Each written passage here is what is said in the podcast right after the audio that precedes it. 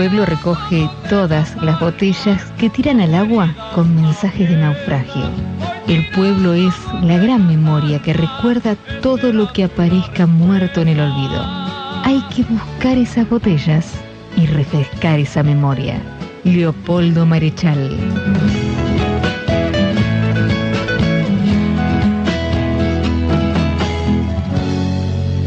Muy buenos días, señoras y señores. Sábado 22 de julio y seguimos tirando botellas al mar en Radio Nacional Bahía Blanca. Muy buenos días a Carlos Apaulaza a cargo de la operación de este programa y a mis compañeros Juan Reginato y Daniel Green. Muy buenos días, ¿cómo estamos? ¿Qué tal? Muy buenos días a todos y todas. Muy bien. Debo decir que cada vez me gusta más la frase de Marechal y, el, y me siento más identificado. orgulloso ah. de traer a Marechal a la radio. Bueno. Aunque sea así de breve. Cada día un poquito más. Una dosis. Tenía que decirlo. Me parece muy bien y, y, sí que hay, que hay que recoger esas botellas, por supuesto. Y esa es la idea de este programa. Señores, quien quiera escucharnos en redes ya sabe que puede hacerlo en arroba la grapa contenidos y en nuestra página en lagrapacontenidos.net.ar. Ahí están los eh, trabajos y entrevistas en formato de podcast para que puedan escucharlo cuando quieran. Vamos a aprovechar a recordar que este martes pasado y el próximo martes no hemos hecho el programa Entrevista en Aula 1 en la UTN por la simple razón de que hay vacaciones de invierno. De manera que si Dios quiere el martes primero de agosto estaremos volviendo y les recordamos que todo aquel que quiera presenciar el programa en vivo, allá en instalaciones de la UTN, solamente tiene que ir a visitarnos a 11 de abril 461. Puede llevar facturas en ese caso, puede llevar... Serán bienvenidas. un cafecito. Siempre viene bien. No recomendaría, no sé, alfajores de maicena para la radio no es bueno. Es como, como el pato Lucas, que va a terminar hablando. Sí, sí, sí. Pero una, pero una media luna sí, como no. Pronunciar palabras con F y alfajor de maicena es contradictorio. Sí, sí, sí. Bueno, señores, este, esta semana que está terminando hoy, creo que la fecha más significativa por lo que conlleva es el 20 de julio por la celebración del Día del Amigo, em, que tiene su origen, y la verdad que no lo he podido establecer fehacientemente, pero al menos el, el mito y leyenda dice que es recordando el hecho de haber llegado el hombre a la luna. O yo diría algunos hombres a la luna, porque no llegamos todos.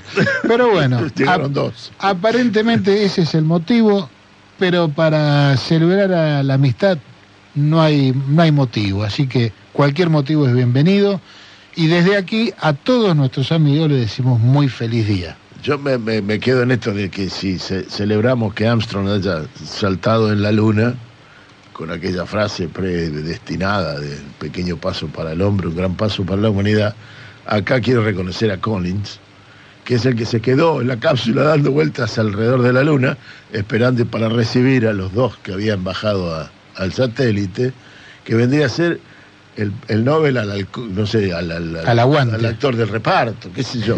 Pero, digamos, debe ser complejo para... ¿No? ¿Vos estuviste? No. Es renunciar a la gloria. Estuve ahí. Sí, sí. Claro, pobre hombre.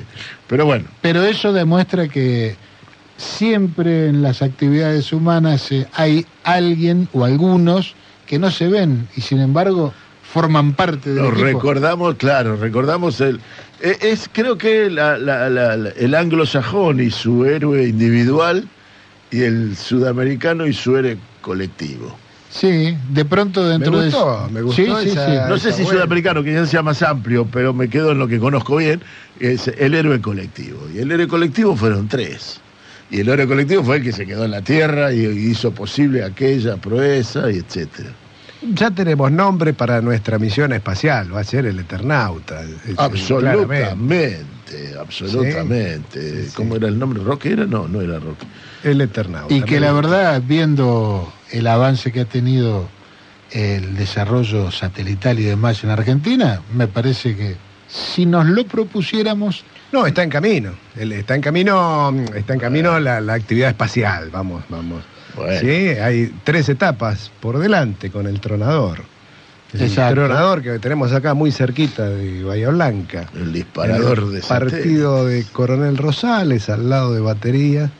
Está el, lugar desde el cual en el año 2030, 2027 el primero, 2030 el segundo, está previsto que sean lanzados este, los, los tronadores. Y no nos cansaremos de reiterar y de recordar que alguien dijo que era una heladera.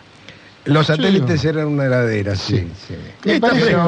Depende de qué lado esté, por está fresco, pero hace mucho calor. Pero ¿eh? claro, bueno, esa discusión la hemos tenido también con, en relación al gasoducto, ¿no? Que el gasoducto no está hecho. Yo he escuchado a algún dirigente político de nuestra zona eh, poner en duda la existencia del gasoducto.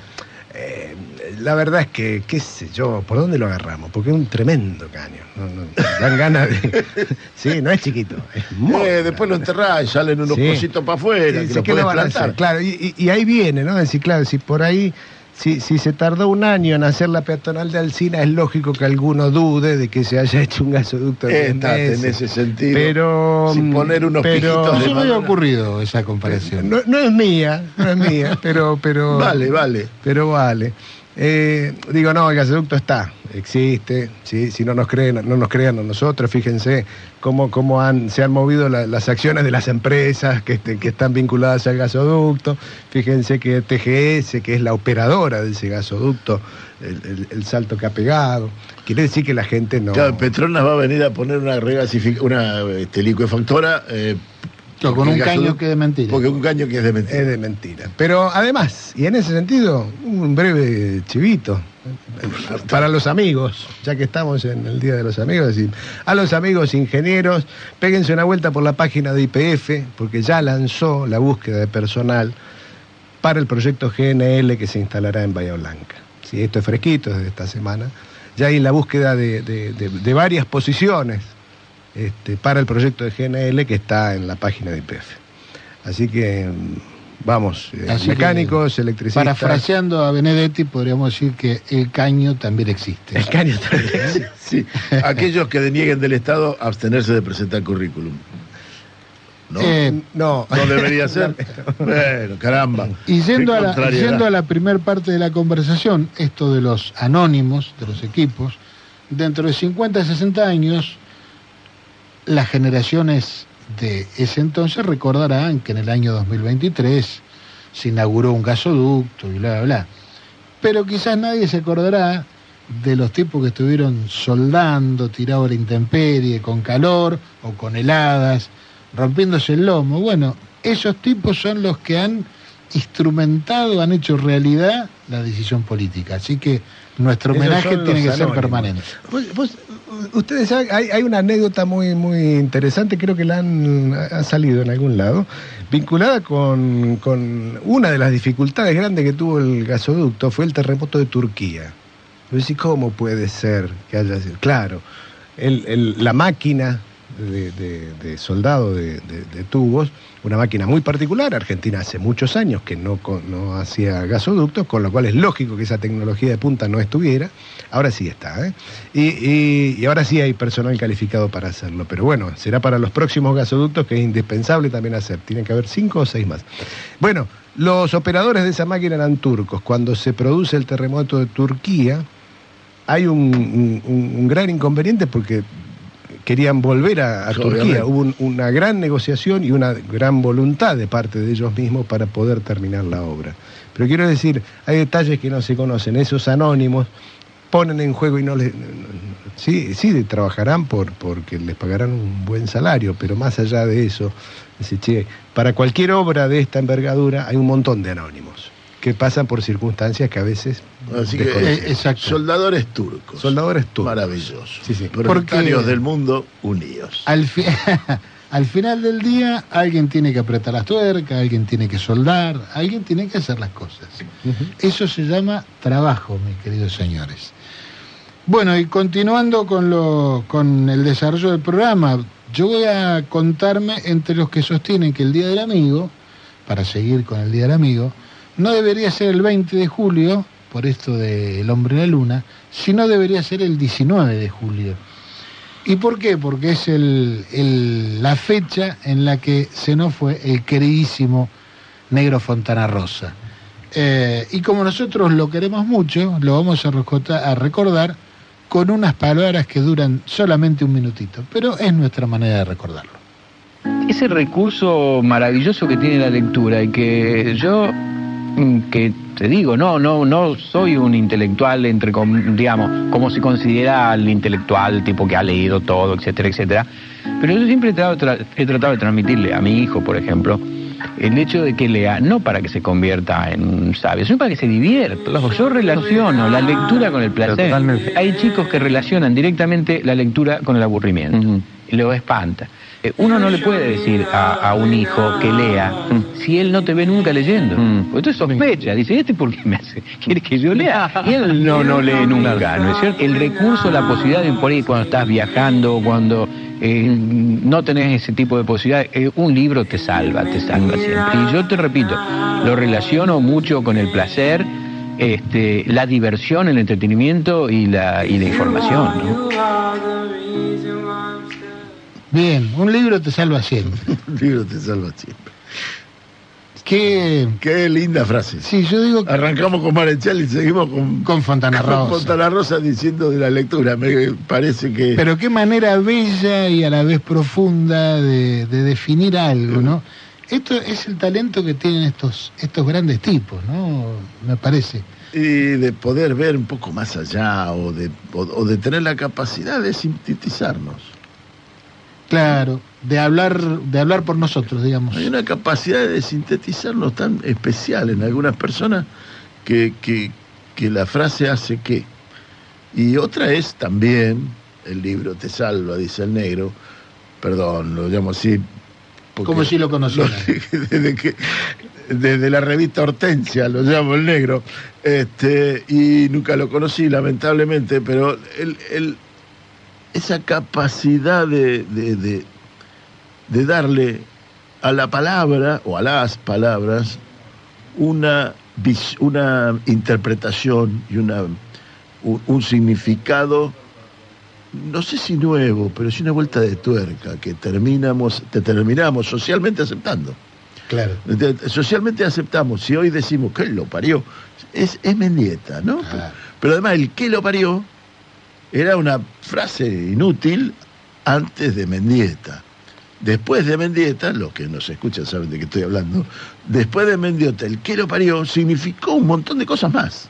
Claro. esa, capacidad de, darle una expresividad diferente, una vueltita de tuerca y de incorporar socialmente esta frase literaria a la vida cotidiana. Esta expresión que se ha puesto de moda, que es la resignificación. Fontana Rosa resignificó el que lo parió. Señores, seguimos avanzando con el programa. Eh, esta semana tuvimos un hecho muy importante en lo que a la recuperación por la vía diplomática de las Malvinas se refiere, y es que la Unión Europea, junto con la CELAC, designaron a, nuestras Islas Malvinas como, ya no como territorio europeo de ultramar, sino como territorio en disputa. Entonces, como nos parece un hecho de enorme significación, eh, lo convocamos para que nos explique y nos cuente un poco de todo esto al secretario de Malvinas, Antártida y Atlántico Sur, Guillermo Carmona. Así que Guillermo, tenemos el gusto de saludarte, Claudio Angelini, quien te habla, Juan Reginato y Daniel Guerín desde aquí, Bahía Blanca. ¿Cómo estás? Un gusto charlar con ustedes, buenos días, muy bien, muy bien. Bueno, eh, recuerdo que no hace mucho tiempo, en oportunidad del acto de recuerdo del hundimiento del crucero Ara General Belgrano, hicimos una entrevista en vivo ahí en el en, sedes del gremio de FIP. Bueno, eh, quisiéramos que, nos desarrolles un poco esto que para nosotros es sumamente importante. ¿Estamos en lo cierto? Sí. Es muy importante, eh, indiscutiblemente importante, porque hemos logrado colocar en la agenda regional, la agenda que vincula a la Unión Europea y a la comunidad de estados latinoamericanos y caribeños, dos, grandes regiones eh, que tienen un fuerte impacto global, la cuestión Malvinas. El hecho de que se haya incorporado en una declaración final de una cumbre de estas dos regiones la cuestión Malvinas es, es un hecho novedoso, antes no había ocurrido en ninguna eh, cumbre anterior, es la primera vez que ocurre, y además el hecho de que se haya no solamente mencionado la palabra Malvinas, mm. sino que se haya logrado incorporar un párrafo que dice que la Unión Europea toma nota de la posición histórica de, América Latina y Caribe respecto de la cuestión Malvinas, que es la, posición de apoyo a la Argentina, es muy significativa. Ustedes señalaban muy bien eh, hace unos minutos en la presentación de lo que estamos charlando, que em, efectivamente para la Unión Europea, Malvinas, Georgias del Sur, Sandwich del Sur eran eh, territorios de ultramar de la Unión Europea hasta, eran considerados así, hasta eh, que se eh, efectivizó el Brexit, es decir, la salida del Reino Unido de la Unión Europea. Eh, pero desde que eso ocurrió a principios de, 2021, eh, y a pesar de, nuestra acción, de nuestros esfuerzos diplomáticos, no habíamos conseguido que hubiera una este, expresión como la que hemos obtenido esta semana. Así que es un gran paso adelante que tendremos que consolidar en el tiempo. Por supuesto que sí, Guillermo Daniel Green eh, lo saluda. ¿Qué tal, eh, Entiendo que ha estado vinculado con esta obtención, aunque es un trabajo de conjunto y que lleva años, que, es anterior a nosotros mismos como, como actores sociales, eh, y es un triunfo que nos debemos de, reconocer y de felicitar. yendo sobre el territorio de ultramar, en el cual en su momento. Eso lo resolvió la Comunidad Europea en el tiempo de que el presidente era Néstor Kirchner. Néstor Kirchner hizo los reclamos en un país bastante cuestionado y bastante dificultoso para el, mecanismo internacional. Estábamos subordinados al Fondo Monetario Internacional en aquel entonces y a una deuda que estaba declarada en default. Hacer el reclamo como la, como la Unión Europea no tenía el mismo peso. ¿Qué ha ido cambiando desde aquel reconocimiento de Malvinas como territorio extra, eh, digamos, extracontinental a hoy que más allá del Brexit? ¿Cambiaron más cosas? Sí, eh, cuando se mm, anunció que el Reino Unido tenía intenciones de retirarse de la, de la Unión Europea, eh, se visualizó desde la Argentina esto como una oportunidad. Yo en ese momento era diputado nacional. Y realmente veíamos una, una oportunidad en este nuevo escenario internacional este, para eh, no solamente exhibir el debilitamiento que esto le iba a producir al Reino Unido, sino también para que la Argentina pudiera seguir eh, consolidando apoyos internacionales. Y eh, perdimos los cuatro años del macrismo, ¿no? En, relación con las gestiones para aprovechar esas oportunidades, mientras Europa le cerraba las puertas a, una Gran Bretaña en retirada, Macri se las abría en la Argentina, entre otras cosas con ese vergonzoso pacto Furador y Duncan, eh, e incluso haciendo gestiones ante otros países latinoamericanos para que le permitieran ocupar aquí a los británicos el espacio económico y comercial que habían perdido en, Europa. ¿no? Eh, hubo un giro categórico con la llegada al gobierno eh, del Frente de Todos, el presidente Fernández, ya en su discurso del 10 de diciembre del 2019, cuando asume, pone la cuestión Malvinas nuevamente en el lugar en el que siempre debe estar, como una política de Estado, independientemente de quién gobierna la Argentina, y una de las eh, acciones que se emprendió en ese momento con esta eh, orientación de la política exterior fue eh, generar un plan de acción para que pudiéramos aprovechar las oportunidades del Brexit. En eso yo he trabajado junto con otras áreas de la Cancillería y con nuestro equipo de la Secretaría de Malvinas, Antártida y Atlántico Sur durante tres años. Destaco que ha sido un trabajo de conjunto, nuestros embajadores en distintos países del mundo, pero especialmente ante la Unión Europea, embajador eh, eh, Greenspoon tuvo un papel importante en ese sentido. Destaco la tarea del vicecanciller Tamanti, del subsecretario de Política Exterior Rosengway y muy especialmente en esta ocasión del subsecretario de Asuntos Latinoamericanos Gustavo Martínez Pandiani, quienes los menciono a ellos como, como eh, representativos de los equipos de las distintas áreas de la Cancillería que trabajamos en esto. Y esto fue generando hitos intermedios. Eh, el año pasado, en abril del, 2022, a 40 años de la Guerra de Malvinas, conseguimos que Eurolat, que es el ámbito que congrega a los parlamentarios europeos y latinoamericanos, incorporara en su declaración un párrafo. Mm. Eh, luego, en junio del año pasado, conseguimos dar otro paso más. En la reunión de la Comisión Mixta Argentina-Unión Europea también se puso un párrafo sobre Malvinas. Eh, pero bueno, ahora hemos dado un salto muy, muy importante porque es la propia eh, Unión Europea en su relación con toda nuestra región, este, el ámbito en el cual se incorpora la agenda de la cuestión Malvinas. Sí, eh, me, gustó mucho, Guillermo, la cantidad de funcionarios que nombró porque son los actores que la historia tiene que seguir recordando. Y, sí, no, y además, miren, en nuestro equipo la, la, dirección de Malvinas ha tenido un trabajo impecable bajo la, conducción de la ministra Sandra Pita. Siempre aclaro, Sandra Pita este, la buena, este, hay, otra, hay otra señora que con la que no coincidimos. Este, bueno, eh, ella conduce también un equipo, una diplomática muy, muy reconocida. Así que bueno, son, son este, es, es importante tener en cuenta que esto no lo logra un solo funcionario.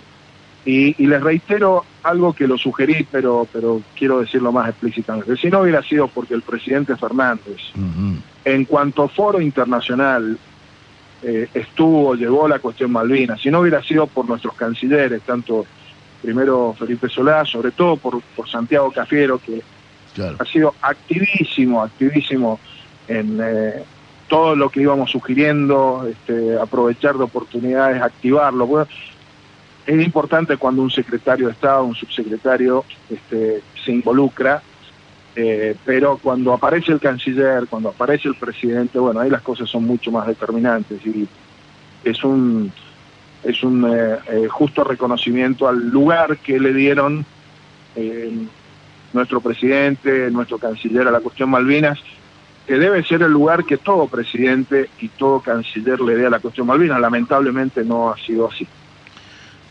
lamentablemente. Una, una última de mi parte. El Brexit trajo varios problemas a Gran Bretaña, eh, entre ellos hay uno especial al que quiero hacer referencia, que es el de la pesca, la pesca en el, en el, en el Mar del Norte y el, la economía y la relación de Europa con Gran Bretaña en, el, en, en la comercialización de, de la pesca. En este escenario, el territorio de Malvinas, el territorio eh, alrededor de Malvinas, eh, se transforma en un eh, se transformó en un en un gran abastecedor de materia de, de, pescado, de carne de pescado para trasladar y que hoy se comercializa principalmente en Europa, lo que Gran Bretaña extrae del de nuestro Atlántico. Eh, ¿Ve alguna perspectiva de que esto pueda llegar a ir modificándose, ya que, entre otras cosas, el documento habla de la sustentabilidad? Sí, efectivamente, efectivamente. Em, yo eh, estuve em, en Bruselas en febrero del 2021 em, realizando gestiones específicamente por el tema pesquero. Hay que tener en cuenta que hay eh, barcos de países europeos, especialmente barcos españoles, que eh, pescan bajo licencia ilegal británica en Malvinas. Y eh, la Argentina no solamente ha formalizado eh, las protestas eh, por, esta situación ante los países europeos que, están en esta situación, sino también venimos haciendo gestiones ante la Unión Europea y ante los países europeos que tienen embarcaciones en esas condiciones, con el objetivo de que dejen de operar en, esa, en esa área. la agenda que se abre ahora a partir de esta inclusión en la declaración de la cumbre CELAC Unión Europea sobre la cuestión Malvinas al respecto es muy, muy importante. Hay que seguir activando porque esta, esta es una cuestión que venimos trabajando. De hecho, yo les mencioné que estuve en Bruselas, pero también estuve en Madrid eh, y ha estado presente el tema en cada uno de esos ámbitos eh, con el objetivo de que esa situación cese. Eh, el paso que hemos dado esta semana nos brinda un marco institucional muy interesante para poder seguir insistiendo con esto, que es un tema en términos económicos, pero sobre todo en términos de soberanía sumamente importante. Guillermo, Juan Reginato habla. Juan, eh, ¿qué tal? ¿Cómo estás? Eh, ¿Cómo se explica la reacción de ciertos sectores de la oposición y de los medios frente, frente a este logro del, del, país? Porque la reacción de la Cancillería británica era esperable. Pero, pero ¿cómo se explica hacia el interior de, de, nuestro país? Yo prefiero poner en valor eh, aquellos que han estado a la altura de las circunstancias y han reconocido el logro. Eh, voy a empezar eh, mencionando que una de las primeras notas que fueron publicadas se publicó en el diario de la Nación. La información brindada por una periodista que es corresponsal de la Nación en Bruselas, que realmente fue un abordaje muy objetivo de lo que había pasado. De hecho, es, la primera periodista que da cuenta de lo que luego la prensa británica confirma, que es que el propio canciller británico se involucró en las acciones para intentar neutralizar la acción argentina. Eh, entonces, eh, eh, ahí objetividad importante, de reflejada en una nota en un medio que generalmente, con el que generalmente tenemos diferencias en, materia de temas de soberanía. destaco también la iniciativa del senador Blanco, de Juntos por el Cambio Tierra del Fuego, fue candidato a gobernador en la última elección. El senador Blanco presentó un proyecto de resolución ponderando el avance que significaba esto.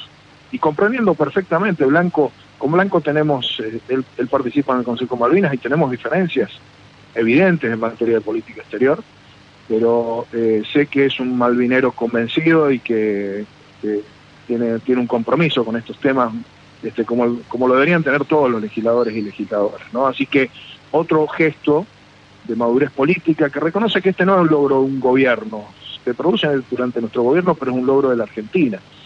Eh, y después ponderar que mayoritariamente la prensa argentina reflejó lo que ha pasado. Les diría que eh, quienes actuaron como aguafiestas una vez más fue Clarín, digamos, ¿no? que luego ante eh, el impacto que tuvo la noticia en la prensa británica tuvieron incluso que cambiar el enfoque. Así que bueno, yo estoy muy, muy satisfecho con la repercusión que ha tenido por ahí lo que más ruido hace es el silencio de, la dirigencia opositora, este, de los precandidatos opositores que no hicieron ninguna mención al, tema.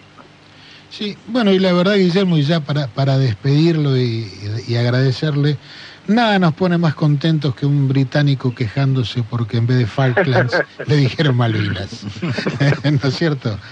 Así que bueno, Guillermo, eh, lo felicitamos en nombre suyo a todo el equipo actual y anteriores que han trabajado para este logro tan importante. Eh, y bueno, quedamos a disposición y hasta cualquier momento. Muchísimas gracias. Bueno, muchas gracias. Ha sido un gusto charlar con ustedes. Muchas gracias, Guillermo. Un fuerte abrazo. Bueno, era Guillermo Carbona, secretario de Malvinas, Antártida y Atlántico Sur de la Cancillería. Eh, comentándonos un poco, me parece que subrayando la tremenda importancia de este hecho que yo en eso diciendo con él, yo creo que no fue todo lo, lo que merecía puesto relieve en los medios de comunicación. Por eso el silencio es un triunfo. Quizás por eso sea diplomático. Él es diplomático y nosotros no. Y nosotros queremos. Y entonces lo voy a decir, y lo de Clarín me pareció vomitivo, me pareció vergonzoso. Y el colonialismo necesita de colonialistas y los colonialistas no tienen por qué ser del, de otro país. De la colonia, no pueden no ser de la colonia. En la colonia es indispensable que haya colonialista. Simplifico, hay un librito de Gustavo Campana que dice, no hay neoliberalismo sin traición.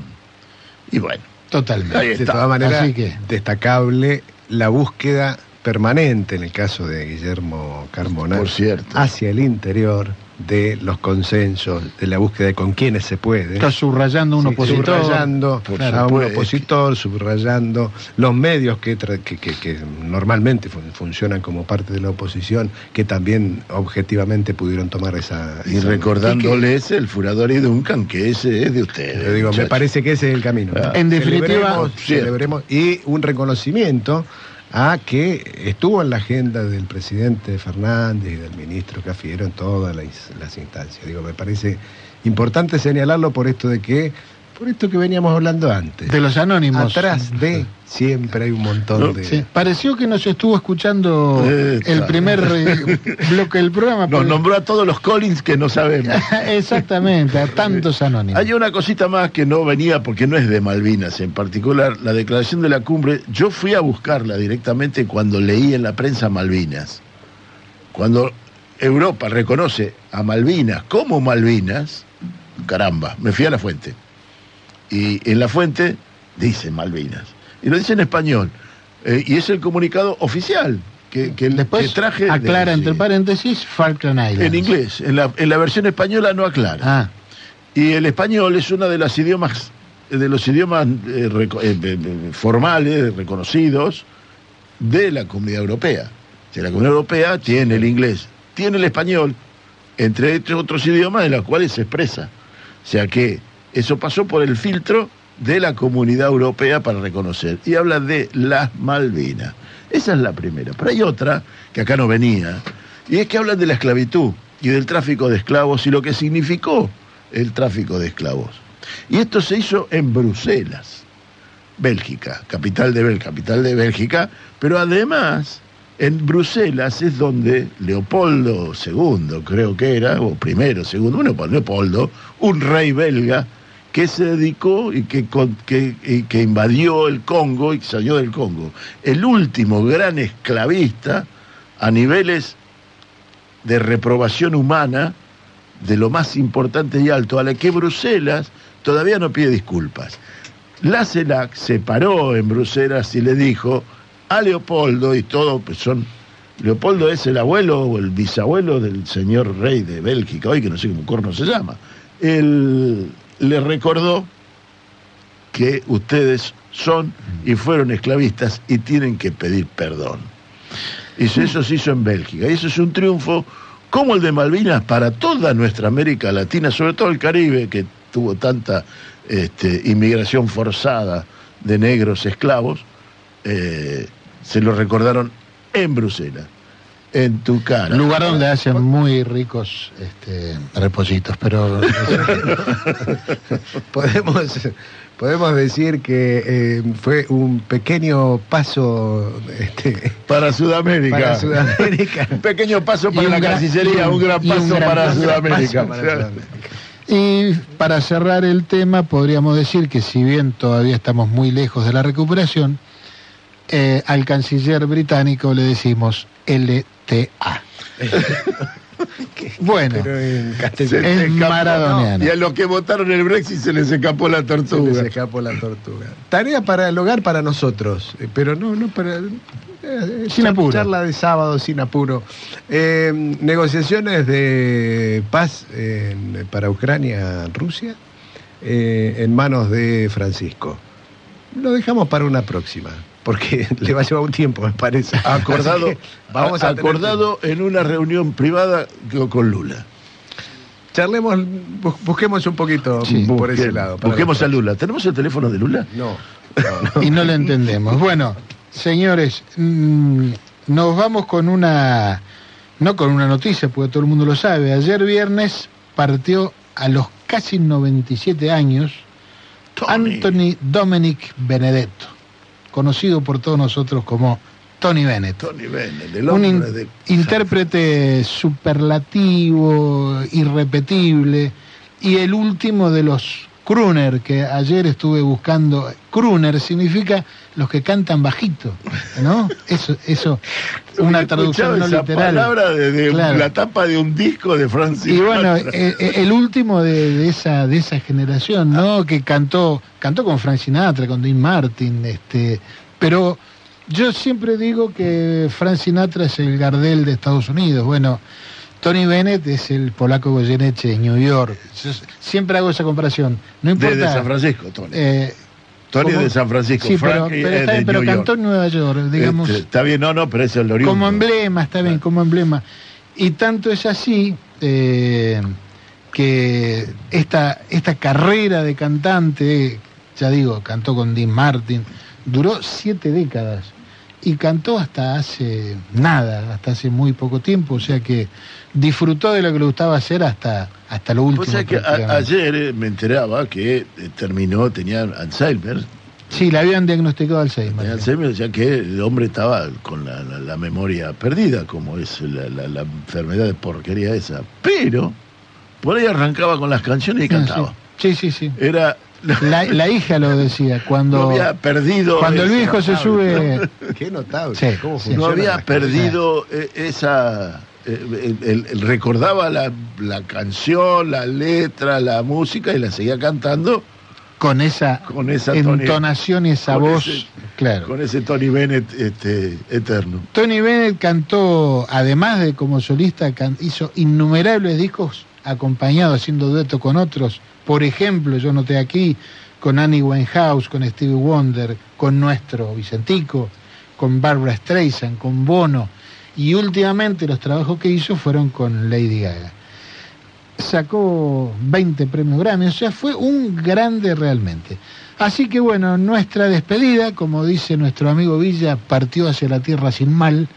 Este, y lo vamos a recordar escuchando un tema que fue emblemático en su carrera de allá de los primeros años de la década del 60 y que es Dejé mi corazón en San Francisco.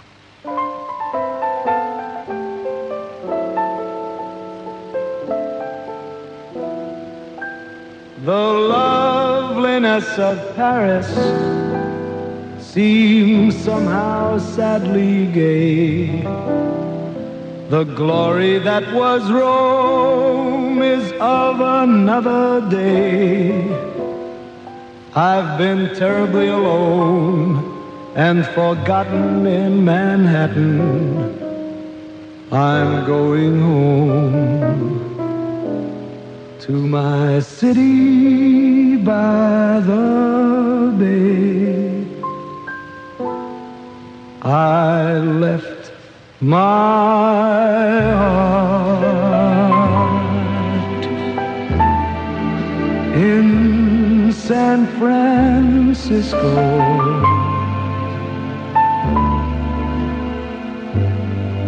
High on a hill,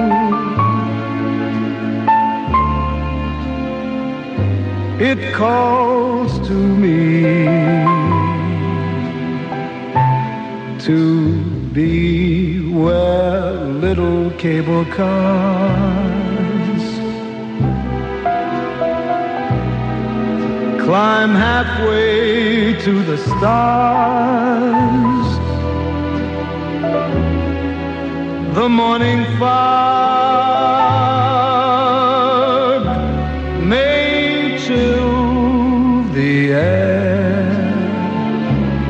I don't care my love waits there in San Francisco.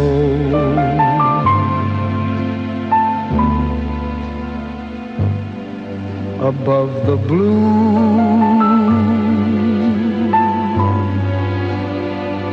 and windy sea.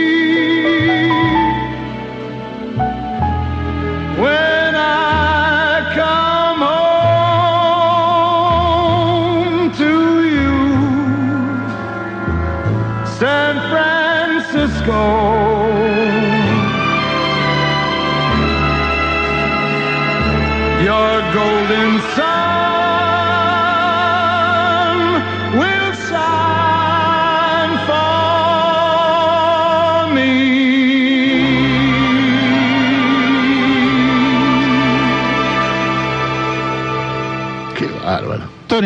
Tony Bennett, San Francisco.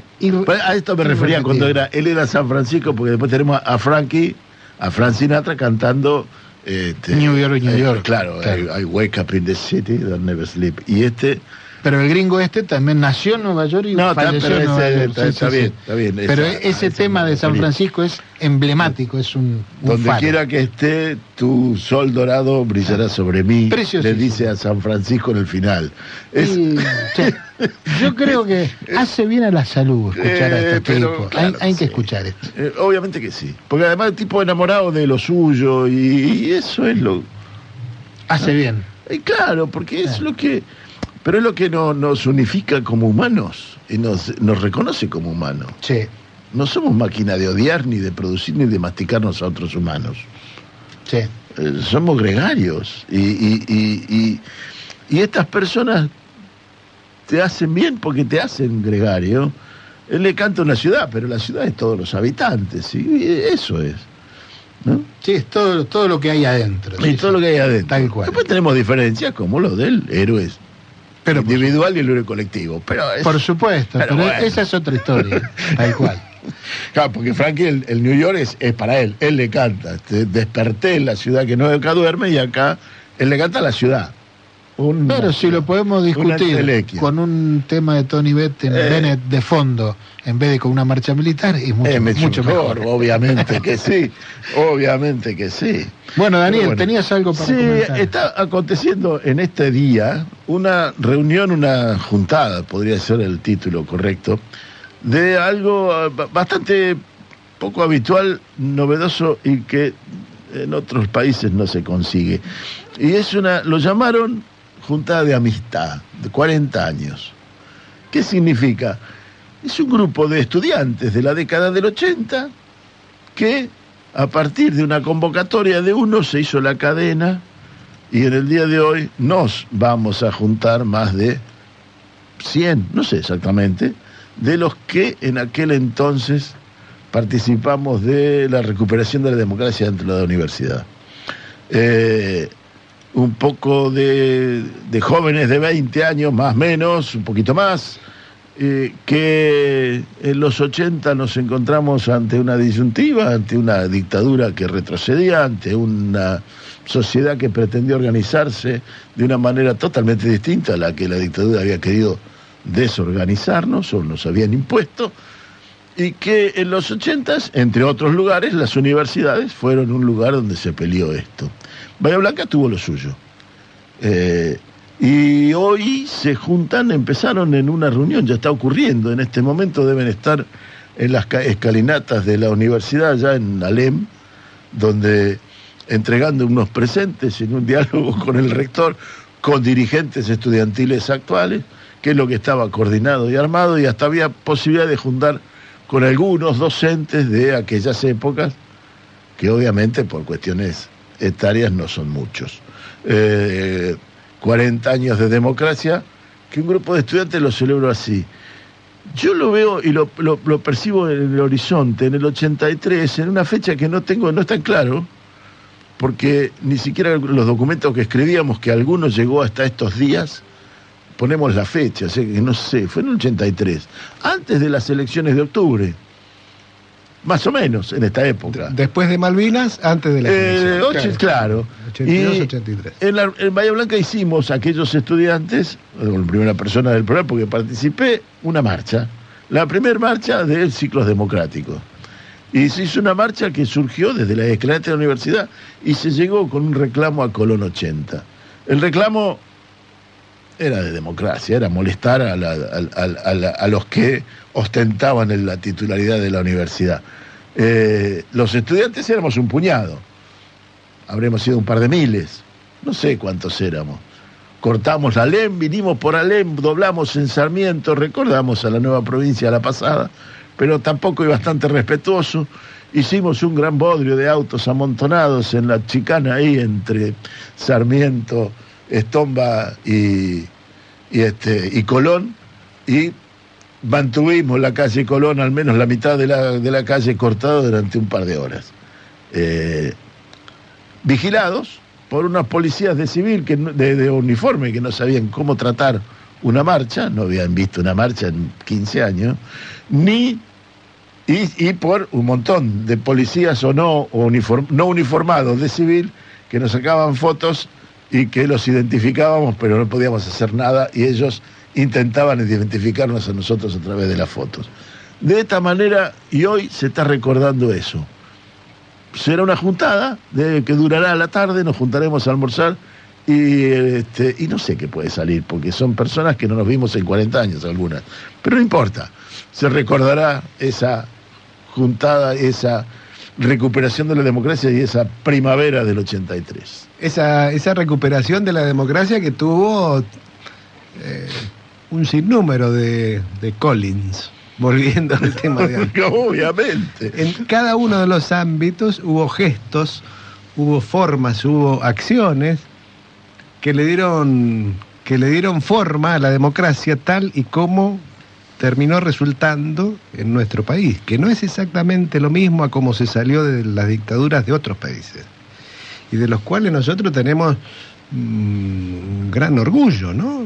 Digo, el, el, haber salido de la dictadura y el haber tenido como país la capacidad de haber juzgado a los dictadores, solo Totalmente. pudo, solo fue posible porque hubo infinitos, muchos, eh, muchos anónimos haciendo de, en un sindicato, en, una, eh, en un centro de estudiantes, en un, organizaciones barriales, en lo que fuera, le dieron formato, le dieron, le dieron sustento a las organizaciones políticas. Si no hubiera salido cualquier otra cosa, si no hubiera sido otra cosa. Totalmente. Y por eso está muy bueno recordarlo y celebrarlo, porque es el año de los 40 años. Exacto. Eh, y quizás para las generaciones mucho más jóvenes que nosotros, no tiene la misma significación que puede tener para los sesentones como nosotros, porque hay muchos jóvenes que ni siquiera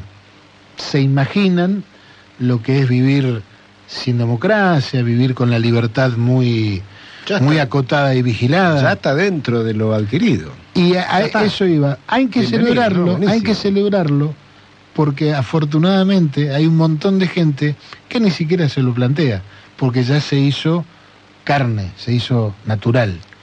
Pero eso no implica que no haya que cuidarla. La convivencia democrática debe ser alimentada cotidianamente, con gestos como los de, por ejemplo, Guillermo Carmona, este, hablando bien de un opositor por una cuestión puntual. Obviamente. Eh, claro. Digamos, son maneras, me parece, de eh, hacer que eso que se ha hecho normal para todos continúe siendo normal. Claro, los grandes cambios, la democracia lo hace y los grandes cambios se hacen con consensos que superan una elección. Una elección es un triunfo circunstancial. Eh, el 54% de los votos que recibió Cristina Fernández de Kirchner no garantizaron hacer cambios que vayan, que, que no involucraran a la sociedad. Y la sociedad se involucra cuando eh, se trasciende esa elección y asumimos como propio. Y también sabemos y aprendimos que lo que construimos y tardamos en construir paso a paso, ladrillo a ladrillo, con un esfuerzo, con acuerdos, se puede destruir en un instante. Sí. Un solo instante lo puede destruir. Sí, es fácil. Es sí, muy fácil, destruir es facilísimo y nosotros tenemos que garantizar desde los consensos democráticos eso. Y esto va para la 125 para la reforma, eh, eh, la reforma constitucional de Morales. ¿eh? La sociedad tiene que asumir esos cambios significativos, profundos, como propios. Si no, no hay Y cambio. tener, y tener presente que no es un camino lineal, es un camino que tiene contradicciones, que tiene Obvio. idas y vueltas, que, eh, avances y retrocesos. Sí, claro. Eh, si uno tiene conciencia de, de- de esa circunstancia, entonces se evita deprimirse muchas veces, porque, confesémoslo, hay veces que uno dice, pucha, qué ganas de bajar los brazos, porque pasó tal y tal cosa. Pero hay que mirar la película, no hay que mirar la foto. Y la película Sí. es una película que ya viene durando 40 años, este, que tiene, tuvo mucho dolor en su origen, lo mantiene ahora porque todavía hay gente que no está, eh, pero en definitiva es una película que va hacia adelante. Sí, solo una, una, una cuestión más, eh, y es que la dictadura fue la última vez en la que se jugó a todo o nada. ¿Sí? Me Y- suena eso. Y salió nada. Obvio. La dictadura jugó a todo o nada y salió nada. Y ese nada es un país que perdió en ese todo o nada, perdió su industria, perdió 30.000, eh, perdió una generación. ¿sí? Digo, vale la pena hacer, eh, tenerlo en claro, porque, porque hoy siguen sonando, hoy hay voces que plantean un todo o nada. Es decir, no, nunca es todo o nada. Nunca. Nunca, jamás. La política, la democracia no es todo o nada. No es eso. Entonces vale la pena recordarlo, vale la pena tenerlo presente y vale la pena cuidarse. Sí, la, todo o la- nada. la defensa de la democracia puede ser a todo nada, pero la defensa de la democracia es con mayúscula. Eso sí, porque es la nada si no tenés la democracia. Ahora, una elección nunca es a vida o muerte. Una elección es circunstancial. Ganaste, perdiste, estuviste, representaste, fuiste por 10, ganaste 5. Bueno, es El, el- el esquema de pensar, el todo o nada implica arrasar con lo que arrasar con lo que está enfrente. Sí. Eh, Nunca. Han Y eso no es la democracia. No, no, no han intentado eliminar el peronismo por 70 años y no lo han logrado. No, y, y lamentablemente uno escucha, dentro de esto que digo, avances y retrocesos, y uno escucha hoy, 2023, eh, hablar de eliminar a un sector político, digo, con todas las cosas que pasaron, ¿cómo eliminar? ¿De, de qué estamos hablando? Eh, bueno, eso por ahí es un retroceso dentro de esta película, pero también es cierto que hay un montón de gente, y yo me animo a decir que la mayoría, que lo que quieren es ir para adelante, que el país mejore, que sus habitantes estén cada vez mejor, un poco más felices. Yo creo que es la mayoría del pueblo que quiere eso. Así que, señores, agarrémonos de eso y vamos para adelante. Que la lucha recién empieza. Exactamente. Nos vamos a ir ya a las noticias, recordando que el 16 de julio del 43 nació el negro Rada allá en Montevideo. Así que lo vamos a recordar y a mandarle un feliz cumple desde aquí, escuchando Cha Cha Cha Muchacha. ¿Sabes una cosa? Yo te, vi pasar y dije, Paul, qué cosa, qué boca. Pero aparte te quiero decir una cosa.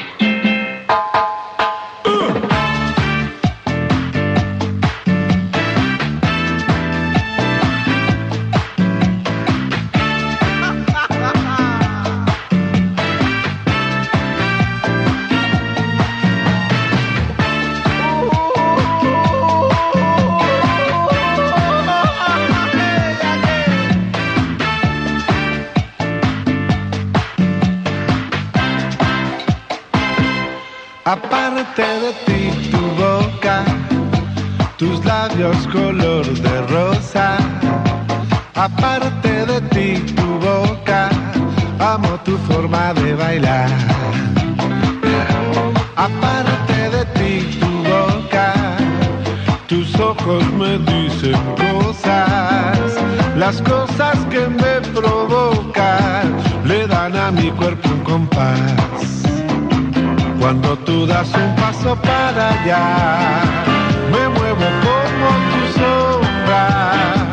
Pero si pones tu mano acá, es cuando muero de placer. Cuando tú das un paso para allá,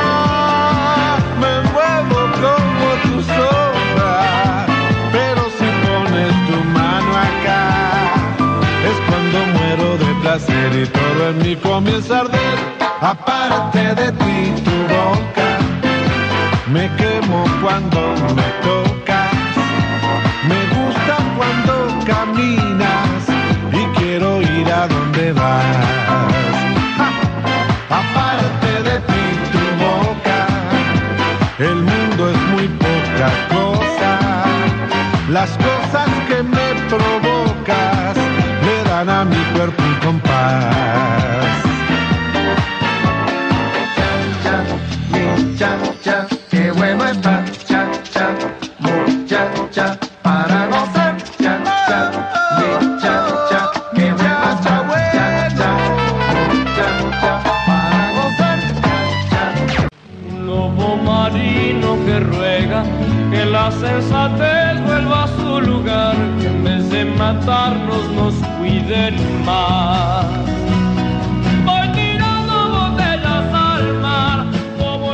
Bueno, y aquí estamos regresando después de las noticias, después de un primer bloque que realmente nos gustó mucho, porque la entrevista con Guillermo Carmona me parece no tiene desperdicios. Eh, y seguimos adelante con el programa. Y bueno, eh, otro de los hechos importantes de estos últimos días fue el acto que el 17 de julio se llevó adelante, eh, en el que se inauguró un simulador de vuelo por parte de aerolíneas argentinas, eh, que viene a, a reemplazar a, algunos de aquellos tantos que Marsans en, la, en el proceso privatizador vendió. No sé si se acuerdan. No solo Marzán, lo había vendido también un pedazo antes, lo había vendido Iberia. ¿Eh? Porque la aerolínea primero. El... ¿Cuándo fue privatizada Aerolíneas? en primera instancia, en el menemismo. 92, 93. Sí.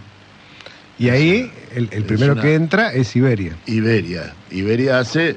Iberia no compra la empresa, Iberia se hace cargo de la empresa y paga con lo- paga la, la empresa con los bienes que la empresa tenía.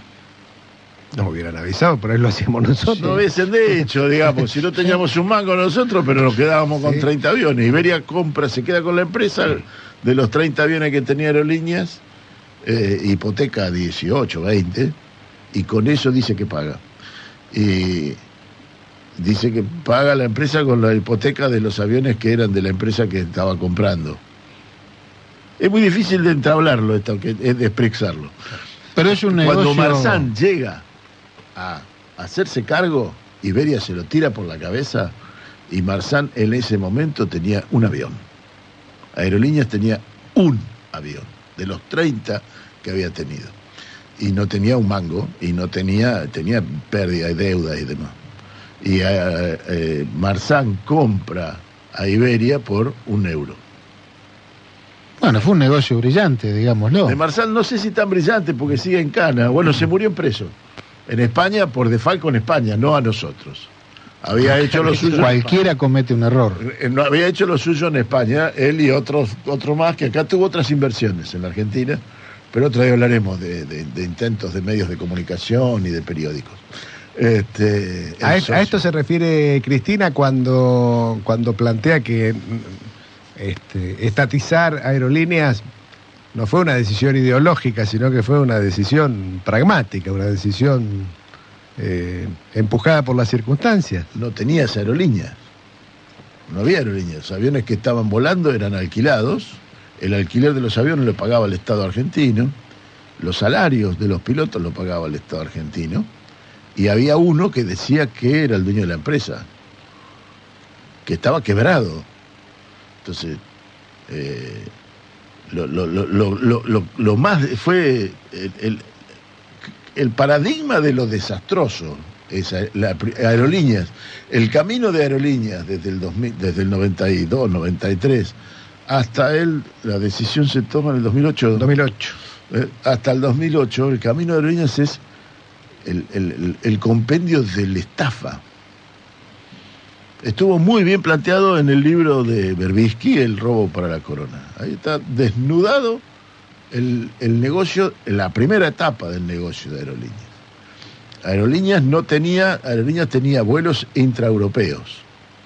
No eran de cabotaje porque son entre países. Para los europeos podrían tener cara de, de- de- de- pero bueno. Aerolíneas llegaba a varios destinos en Europa y de Europa se trasladaba a varios destinos adentro de Europa. Pues eso lo eliminó todo Iberia y se quedó con un solo vuelo, una sola eh, línea, una sola, ¿cómo se llama? La, la ruta de vuelo, una sola ruta de vuelo que era Buenos Aires-Barajas. Barajas, el resto de Europa se lo traspasó a Iberia, Está bien. dejó de ser de aerolíneas. Entonces, los bienes de oficinas que tenía aerolíneas en Europa, Iberia los vendió y se los puso en el bolsillo. Había oficinas en ocho, siete capitales o grandes ciudades europeas bueno, y, y Ahora- norte- y norteamericanas.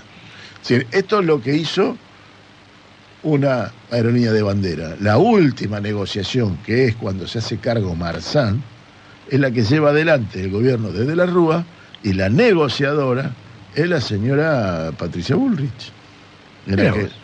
En aquel entonces ministra de Trabajo y Transporte, no sé cómo fue que quedó en ese lugar, pero la última negociación la hace Patricia Bullrich. Debe estar grabado por allí, donde dice, vamos a ver si sigue volando, a ver qué nos dicen los españoles. Vamos a ser muy dura con los jubilados, pero con los españoles y Marzán y, y Iberia vamos a ser blandito, blandito, blandito. Recordemos que eh, en, en Aerolínea se privatiza como parte del plan de convertibilidad, era parte del, del sustento del plan de convertibilidad. Había que ir fondearse con guita, claro.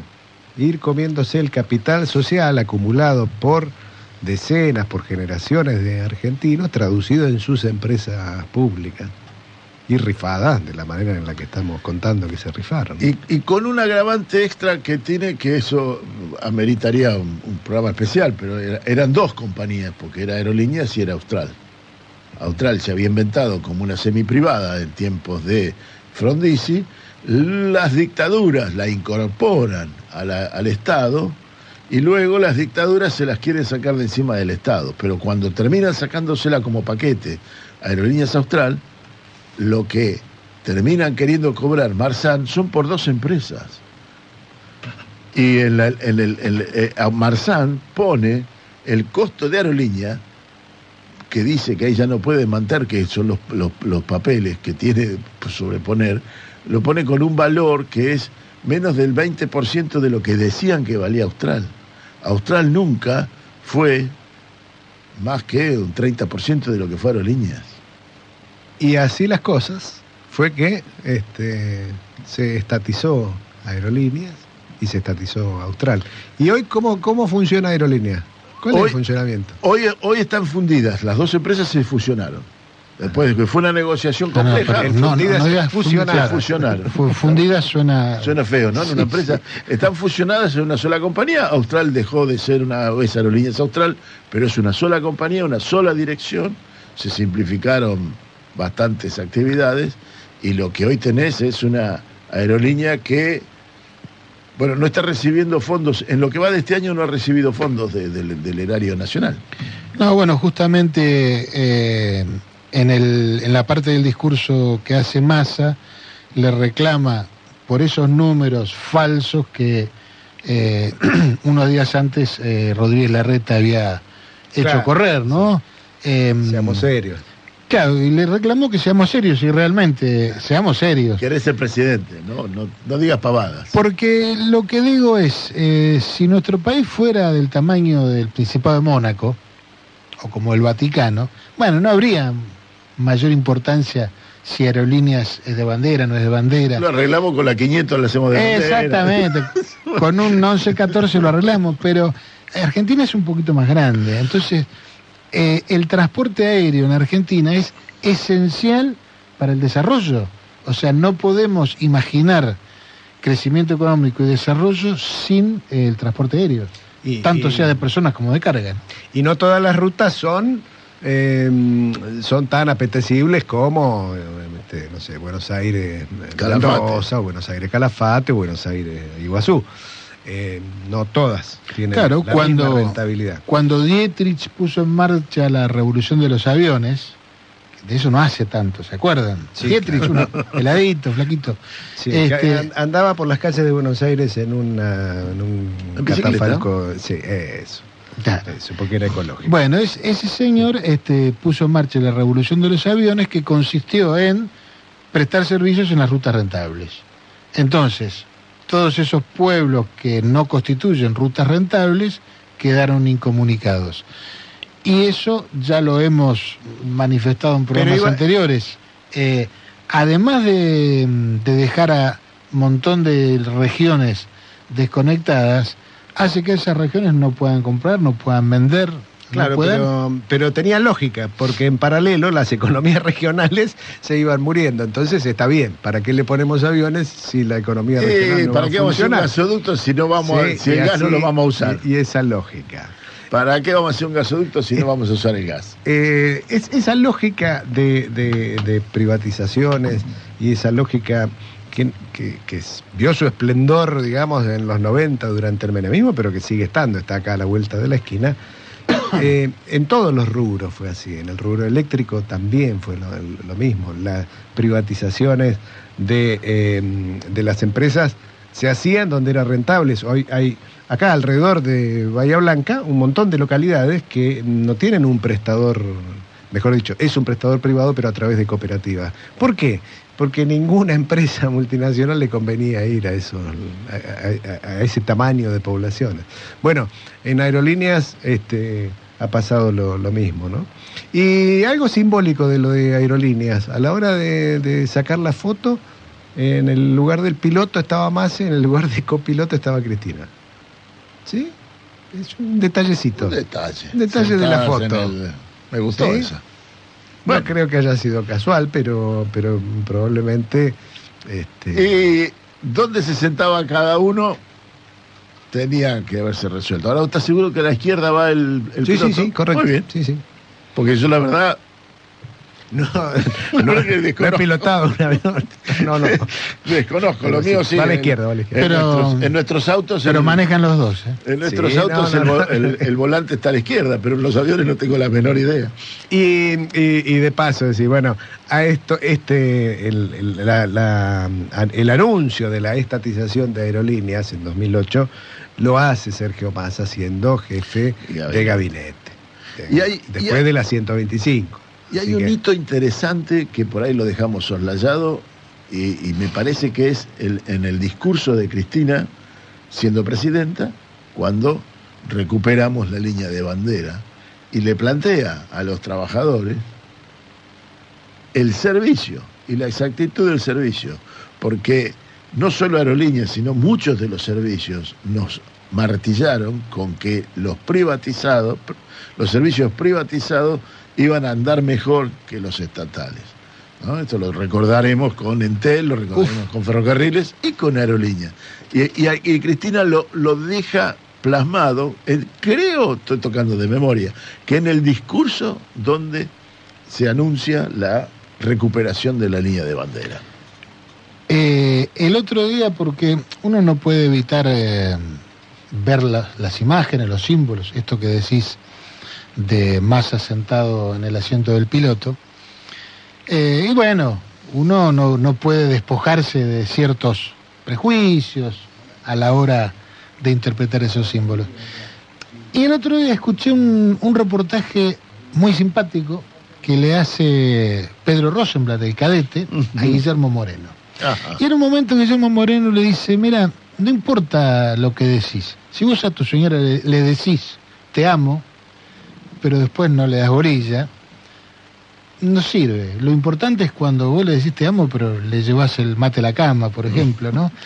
¿Qué quiere decir Moreno en una forma muy simpática? Pero que lo importante son los hechos, ¿no? Algo que Francisco viene diciendo también de una forma por ahí más, este, más elevada, pero dice lo mismo. Y entonces uno se pone a pensar, bueno, más allá de mis prejuicios, de desde donde parto para interpretar, bueno, veamos esa gente qué ha hecho y, y qué dice que va a hacer. Y bueno, mal que nos pese y apartando nuestros prejuicios, eh, Massa intervino en la, en la eh, reestatización de aerolíneas. Me dirás, eh, pero estaba Kirchner, con, le puso la espalda. Sí, sí, totalmente. Pero formó No, parte del equipo. No renunció. Exacto. Entonces, digo esto para aquellos que tenemos ciertos prejuicios. Bueno, veamos lo, lo que se ha hecho. Bueno, eh, ya nos vamos a la próxima nota. Muy bien, eh, eso es para que vean que la grapa contenidos cumple. Y funciona. Y en esta mañana tenemos el gustazo de saludar, ya diría yo, a nuestra amiga Adriana Serkis, presidenta de la Comisión Nacional de Energía Atómica. Adriana, muy buenos días. Claudio Angelini, Juan Reginato y Daniel Guerín te saludamos desde Nacional Bahía Blanca. ¿Qué tal? Buenos días, Claudio, Daniel y Juan. Eh, un gusto hablar con ustedes. ¿no? Y la verdad que, bueno, muy buenos días también para toda la audiencia. Vamos a ver cómo viene el día. Bueno, muy bien. Eh, mira, nos enteramos que hace poco, eh, poquitos días, Argentina se constituyó en la sede del plenario del Grupo de Proveedores Nucleares, un grupo que conforman 48 países, o sea, algo muy importante, ¿no? Eh, y bueno, en particular a nosotros nos enorgullece ser, formar parte de un grupo tan, tan selecto, ¿no? Eh, comentanos un poco, eh, para, en principio, para qué es ese grupo, cuál es la función y bueno, cómo se desarrolló este plenario. Bueno, eh, este grupo en particular eh, es un grupo que combina un aspecto técnico que tiene que ver con el análisis de todos los materiales que puedan estar involucrados en lo que se llama la proliferación nuclear y como tal eh, define las reglas eh, comerciales y de intercambio que se ponen entre los países cada vez que uno importa o exporta este tipo de materiales, ¿sí? para mantenerlos bajo ese control. Y por otro lado, digamos, bueno, combina además del aspecto técnico el aspecto más de cancillería o de intercambios a nivel protocolar. Entonces, eh, las delegaciones suelen contar con, eh, digamos, embajadores o personal, digamos, que suele estar relacionado, como en nuestro caso, que tenemos una dirección, que es la DIGAN, que es la dirección eh, de la Cancillería que se ocupa de los asuntos nucleares y espaciales, o sea, los asuntos estratégicos del intercambio de los países. Lo interesante es que la Argentina no solo participa en el grupo, sino que además presidió, este año presidió, digamos, esta convención, el año que viene lo hará Brasil, y este año lo hace por tercera vez. O sea que entre los países que, esos 48 delegaciones que vos mencionaste, en las cuales están todas las potencias nucleares, más otros países que tienen eh, algún tipo de, de, manufactura relacionada con estas áreas, eh, tiene una cierta preponderancia a pesar de que no somos un PBI enorme o a pesar de que eh, no tenemos la, la, gran potencia que puedan tener otros países, pero sí somos considerados, además de con nuestra capacidad de tener cierta neutralidad, o sea, que las grandes potencias nos eligen de alguna manera para intermediar en, en estas circunstancias. Así que bueno, más o menos, no sé si con eso queda eh, presentado qué es el NSG o el Nuclear Supply Group. Eh, sí, Adriana, Daniel Guerín te saluda. Buenos días y te agradecemos me, sumo al agradecimiento que hizo Claudio que, que nos dieras estos minutos. Allí hiciste eh, dos cositas. Hablaste de eh, 48 países, hablaste de Cancillería, entiendo que también estuvo Defensa, porque hubo una de las reuniones que se ocurrió en el Ministerio de Defensa. Sí, sí, digamos, bueno, Defensa como parte, digamos, de muchos países, eh, todo lo que tiene que ver con la parte de no proliferación, todas las reglamentaciones y todo eso, los países como la Argentina se comprometen a ciertas normativas. Correcto. Y en particular en nuestro país todos las, los organismos o, o, que estamos involucrados de alguna u otra manera, como es la parte de defensa, como es la parte de la Autoridad Regulatoria Nuclear y como la Comisión Nacional de Energía Atómica, eh, venimos ayudando, contribuyendo a, la, a, a, ayudar a que se haga esta reunión con todos. Bueno, y ellos ofrecieron su sede para uno de los de los encuentros, ¿no? Entonces, más allá de que los encuentros formales se hicieron en Cancillería, después las visitas se hicieron a las instalaciones de nuestras grandes, de nuestros grandes proyectos, como pueden ser el CAREM y el RA10. Está, hemos hablado de ellos acá, así que los vamos a dejar. Uh -huh. Nuestra audiencia sí. está en tanto de esto. Eh, y ahí hablaste de, de proliferación. Esto está mirado en la proliferación de armas nucleares.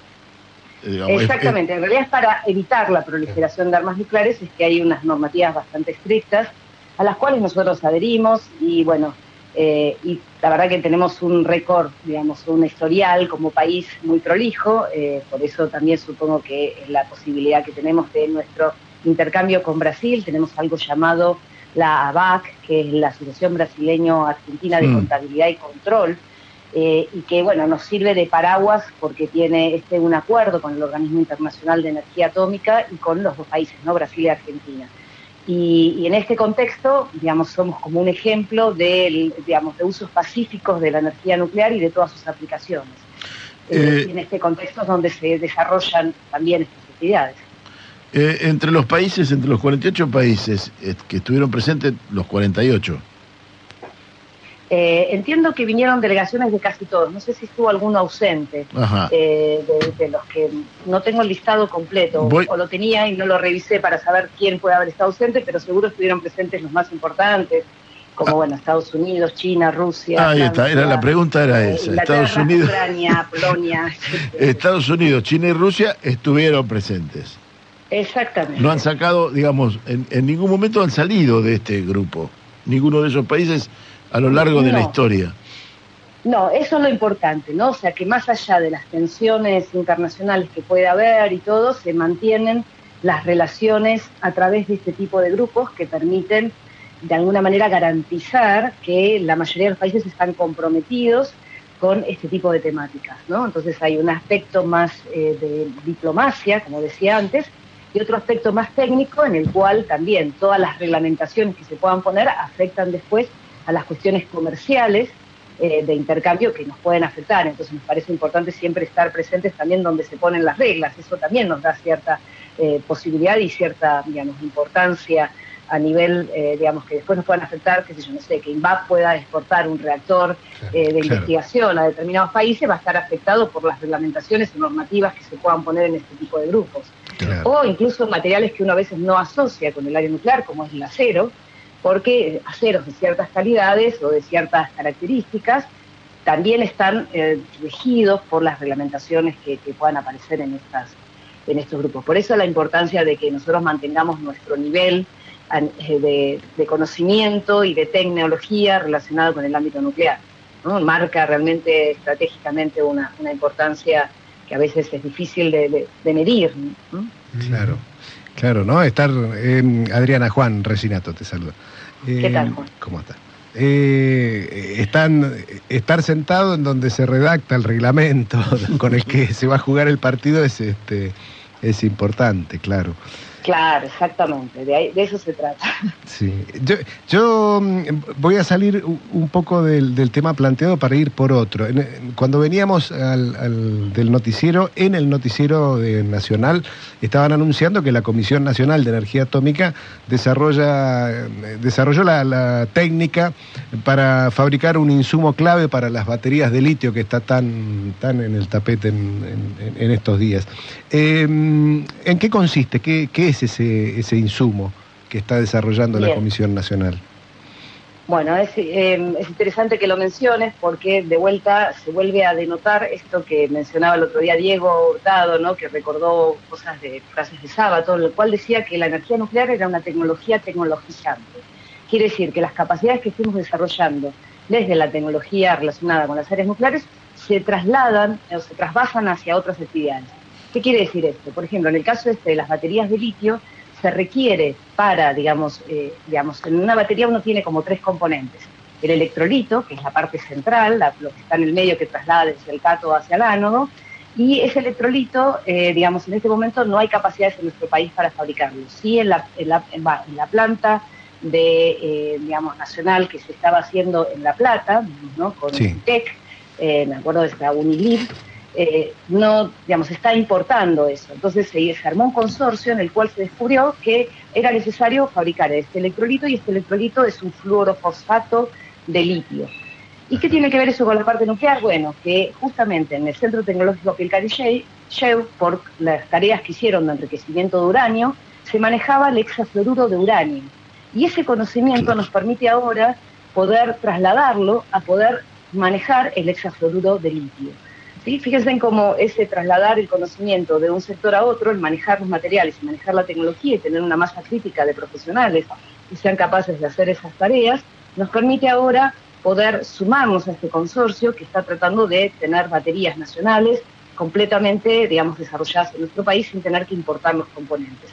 Así que creo que es un hito, se logró por primera vez a nivel laboratorio el fabricar este componente y bueno, ahora se espera poder, digamos, empezar de a poco el, proceso de escalar esto, ¿no? En este consorcio que comentaba antes, en el cual está la gente de ITEC, la gente de Equinor, es otro, digamos, eh, instituto de CONICET, y creo que hay una empresa Florar también, digamos, mirando la importancia que tiene también eh, el tema este de las asociaciones público-privadas para el desarrollo y escalado de, ciertas tecnologías. Quiero decir, cuando hablamos de litio, de fabricar las baterías, si no tenés el electrolito no hay batería posible. No, no, siempre ese, componente se estaba importando, digamos, de hecho la- el producto por ahora que se está haciendo en ITEC tiene varios componentes importados y bueno, y a poco uno, a medida que pueda ir haciendo los desarrollos propios para que todo se haga acá, realmente creo que es un logro muy importante. O sea, eh, porque digamos, he- hemos escuchado decir, bueno, hagamos las baterías acá, pero el litio no alcanza. No, no alcanza y bueno, justamente no alcanza solamente la materia prima, justamente no alcanza solo lo que sacan de los salares. Si a eso le podemos eh, poner el, materi- digamos, el agregado de conocimiento y el agregado del desarrollo para que eso se convierta completamente en una batería, veo que es algo fundamental e indispensable para poder agregarle valor a eso. Obviamente. Justamente ayer hablaba con Roberto Salvarez, también un par de mensajes de ITEC y decíamos que sería importante que en algún momento nos juntáramos a poder anunciar cómo viene el desarrollo de todo lo que se está haciendo en este sentido. Así que bueno, me parece que es muy, también es muy, es muy eh, diría yo, a mí me entusiasma al menos la idea de pensar de que todas las instituciones o los organismos de ciencia y tecnología del país puedan empezar a trabajar en conjunto con ciertos objetivos como estos. Vos sabés, Adriana, que al principio del programa eh, estábamos hablando de cuántos anónimos que hay en la actividad humana, ¿no? Arrancamos hablando de, el hombre en la luna, de que Collins quedó orbitando, esperándolos y cómo eh, la historia le guardó un lugar por ahí más chiquitito que a, lo, que a los que alunizaron. Bueno, se me ocurre pensar también cuántos anónimos hay en, la Comisión Nacional de Energía Atómica y, en tantos otros entes, ¿no? ¿Cuánta gente trabaja directa o indirectamente con la comisión? Bueno, a ver, eh, la comisión tiene aproximadamente 3.600 trabajadores, trabajadoras. Se le suma gente de CONICET y tercerizados, etcétera, siendo muchísimo, bastante más de 3.000, de 4.000, perdón, con incluso si uno pone a becarias, becarios que se están en formación en la institución, y después hay varias empresas asociadas, como, digamos, la que fabrica los combustibles de las plantas nucleares con UARFAE, en NASA, Nucleoeléctrica Argentina, que es la que, digamos, de alguna manera eh, va, no, de alguna manera no, es la que está a cargo de las plantas nucleares, Atucha 1, Atucha 2 Ujú. y Embalse. Después está dentro del ecosistema nuclear, tenemos que considerar a, a la fábrica, a la empresa de Dioxitec, que es la que eh, produce los polvos que después se van a utilizar, ah, de- los polvos de dióxido de uranio que se van a utilizar en los combustibles nucleares. Tenemos, bueno, quizás también la seguimos considerando una empresa asociada, INVAP, que ya se desprendió de la Comisión Nacional de Energía Atómica, que Claro. fuera lo que ahora llamamos un spin-off en el 76. Así que bueno, tenemos un montón de ese mundo nuclear. Eh, lamentablemente dentro de todo ese mundo nuclear, la Comisión Nacional de Energía Atómica es la que tiene los salarios más bajos. Así que acá viene, por ahí también aprovecho el reclamo, porque no solo, no solo en el mundo nuclear, sino también incluso con todos los aumentos, parece ser que para el gobierno nacional el- los, organismos de ciencia y técnica a veces se reducen a CONICET y nosotros como Comisión Nacional de Energía Atómica venimos peleando acá, digamos, la apertura de una paritaria sectorial para que poder mejorar también las condiciones de nuestros trabajadoras y trabajadores que se quedan por amor a la camiseta. La verdad que con esto que vos decías de los anónimos y las anónimas que están atrás de cada uno de estos emprendimientos, son gente realmente impresionantemente capaz y que muchas veces, a veces dudan de quedarse o no cuando no pueden pagar el alquiler a fin de mes. Eso es bastante triste para nosotros Terrible. y venimos eh, tratando de poner, digamos, la, la relevancia que tiene eh, las tareas que se hacen. Fíjate la, la importancia desde el punto de vista yo, internacional, de, de la Claro. geopolítica nacional, de, de, digamos, de sostener, digamos, desde la soberanía tecnológica que es tan importante y que es un emblema de, de nuestra institución, y también proveer a todo el resto, ¿no? porque somos el semillero con nuestros institutos como el Balseiro, el Sábato o el Benison, que son nuestros institutos educativos, eh, venimos de alguna manera formando a todo este sector. Así que bueno, hay ahí un pequeño eh, Sí. digamos, No, no, es una- de, de auxilio. Pero ¿no? son asignaturas pendientes que bueno tenemos que decidirnos a resolver, no no puede no pueden quedar eh, en el simple reclamo. Sí, La esperanza es resolverla justamente. no la teníamos Sí, en sí, el radar como, como Hay un interés, digamos, en hacerlo. Entendemos que el gobierno nacional eh, está apostando, digamos, a los desarrollos. Hay veces que entiendo de que dentro del contexto no, no siempre es fácil, pero bueno, venimos obviamente, cada uno ve también la, la realidad que le toca más de cerca y trata de ponerla Seguro. de relieve porque, bueno, creemos que es importante poder contar y con alegría lo vamos a seguir haciendo, vamos a seguir poniendo y estos anónimos y anónimas que están ahí atrás, creo que la verdad que a veces me, me, me enorgullece y me da mucha emoción también toda bien. pasión que, que la gente pone en, en cada una de las tareas que hace. Eh, Nos sumamos y, y la verdad que uno verdaderamente desde la ignorancia, cuando uno imagina, eh, no sé por qué uno lo tiene asociado, como que cuando el CONICET va para arriba con sus salarios, ustedes están asociados al, al mismo esquema, mm, nos... Y es una cuestión grave porque esa, esa materia gris desarrollada eh, que, que, que, que ha costado tanto desarrollar, lo dejamos librado a, la- a las leyes del mercado. Y las leyes del mercado son, son impiadosas y no piensan en los pueblos, piensan en, en ofrecer un, un buen sueldo a alguien. Sí, y, es- y la verdad es que esto que vos decías, ¿no? El, el tiempo que requiere formar a un profesional, ¿no? O sea, cuando uno pierde a un profesional capacitado durante 10, 15 años, no se recupera en un par de años, ¿no? No. O sea, claramente eh, es algo que es inconmensurable, eh, digamos, la pérdida en estos casos. Y bueno, venimos de a veces de esos procesos, veníamos de ese proceso, cuando nosotros llegamos se había perdido casi un 20% de la planta de la institución entre el Claro. 2018 y el 2021 que hicimos la evaluación 2020, por ahí, digamos, en ese periodo, y bueno, tuvimos que empezar a, a- de a poco a recomponerla, ¿no? para que poder seguir funcionando.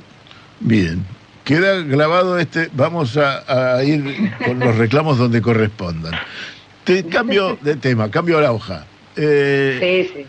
nos queda, digamos, el, principal, y yo tengo una sumatoria de dudas nos genera esto, el principal combustible que, que- utilizamos en la energía nuclear es el uranio. Parece una tontería lo que digo, pero tengo que reafirmarlo. Eh, nuestro país es rico en producción, en el potencial de uranio. Es rico, es- tiene un, un potencial en, en la obtención de uranio importante. No tenemos producción de uranio hoy en canteras. Hay, hubo en, en Mendoza, cerró en el 97, si mal no recuerdo, la planta de San Rafael y no volvimos a abrir una mina de uranio. Eh, esto nos genera, obviamente que el uranio que se están utilizando en los reactores y los que están por venir, lo vamos a importar o lo estamos importando. Eh, el principal proveedor pareciera ser Canadá en el 2015. ¿Cómo estamos hoy con la obtención del uranio? ¿Qué perspectivas hay? Y si para poder crecer vamos a seguir dependiendo de un uranio importado. Bien, bueno, eh, me parece muy interesante y muy importante ese punto que vos planteás, es tal cual como vos lo mencionaste, por diferentes cuestiones. En los 90, porque la ecuación económica de, digamos, daba que era mejor importarlo que seguir produciendo nacionalmente, se cerraron parte de, digamos, las, las mineras, en particular la que vos mencionaste de San Rafael. Y después con, bueno, muchos de los problemas de ambientalistas, digamos, y evidentemente formas viejas de hacer las cosas que había que remediar, se pasó por un proceso de remediación importante, de hecho eh, se ha finalizado la remediación de uno de los lugares, que es el lugar de Malargüe, también en Mendoza, Eh, así que a partir de todo ese proceso de, de prolijar, si querés, y de poder saber que existen normativas que nos permitan hacer la actividad como corresponde y con la necesidad real de poder, que la soberanía de- del sector nuclear necesita urgentemente poder empezar a producir uranio en nuestro país, que tenemos la capacidad. Por suerte no se han perdido del todo esas capacidades, o sea, las regionales en nuestra comisión siguen existiendo, en Salta, en Toledo, en Mendoza y en Córdoba, y eh, las actividades que se hacían en estas regionales tenían que ver justamente con conservar la posibilidad de, de seguir haciendo la exploración. Bueno, nosotros hemos empezado un poco más agresivamente en el sentido de poder recuperar cuáles son los, mm, los proyectos que puedan llegar a la producción. Eh, por primera vez en el presupuesto se puso explícitamente de nuestra institución proyectos relacionados con ese tema y esperamos, bueno, empezar desde el punto de vista ambiental a dar las discusiones que necesitábamos y a poder sentarnos a, a- a ver realmente cómo se hacen las cosas de manera prolija y poder, digamos, evaluar cuáles de los proyectos posibles están más cerca de esa producción. En ese sentido empezamos a trabajar con gente de Santa Cruz, eh, con gente, digamos, de diferentes lugares eh, y bueno, esperamos justamente nosotros lo tenemos en nuestro proyecto eh, estratégico, nuestro plan estratégico que estamos tratando de terminar de elaborar o de redefinir, eh, e incluir explícitamente este tema de la producción del uranio, porque pensamos que realmente es algo que no podemos dejar de, de costado, no podemos depender de un insumo importado para esto. Obviamente, como todos estos procesos que se tuvieron durante 30 años, volver a reflotarlos y volver a, a darles una mirada lleva su tiempo, pero se está trabajando firmemente en eso. Está, el- los más avanzados están en Chubut. Eh, no, no. En Chubut, eh, digamos, hay una situación que creo que primero tenemos que sentarnos a, a charlar con o a ver un poco desde el punto de vista social y ambiental y cómo poder tener, digamos, la posibilidad esa. El más avanzado está en Santa Cruz. En Eh, Santa Cruz. Y también en Santa Cruz, con la empresa Fomicruz, hay unos yacimientos Sí. en un lugar, digamos, en un área que se llama Sirven. Y Está. bueno, vamos viendo ahí de a poco cómo está la posibilidad o no. De vuelta, primero hay que tratar de, de de ser consciente de que ese tipo de actividades tienen que hacerse con la mayor, eh, digamos, cuidado posible, demostrando de que están las capacidades para poder hacerlo con- de una forma ambientalmente eh, cor- correcta. Y bueno, creo que es posible. Esto no es minería extractivista que se llevan afuera del país, dejando regalías mínimas para la, para la, para, para la región, sino que justamente es aumentar la capacidad de soberanía en cuanto a ese combustible que vos decís que es el que tienen las centrales. Claro, Santa Cruz Bueno, hizo una ley, varios otros lugares, ¿no? Santa ¿Cómo? Cruz hizo una ley donde provincializó el recurso.